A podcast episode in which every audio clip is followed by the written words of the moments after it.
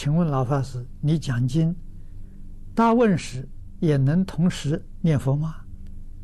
啊，在弟子想来，凡夫终究是用心一时的，所以只能交替进行。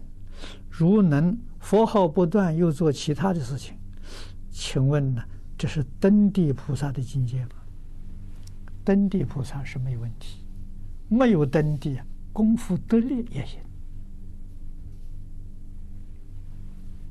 啊，功夫不得力的时候，确实，你讲的话没错，只能做一桩事情，不能做两桩事情。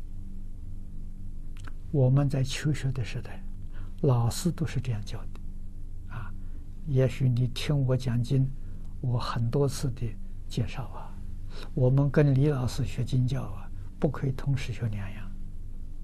啊，同时学两样，老师不教，不但不教啊。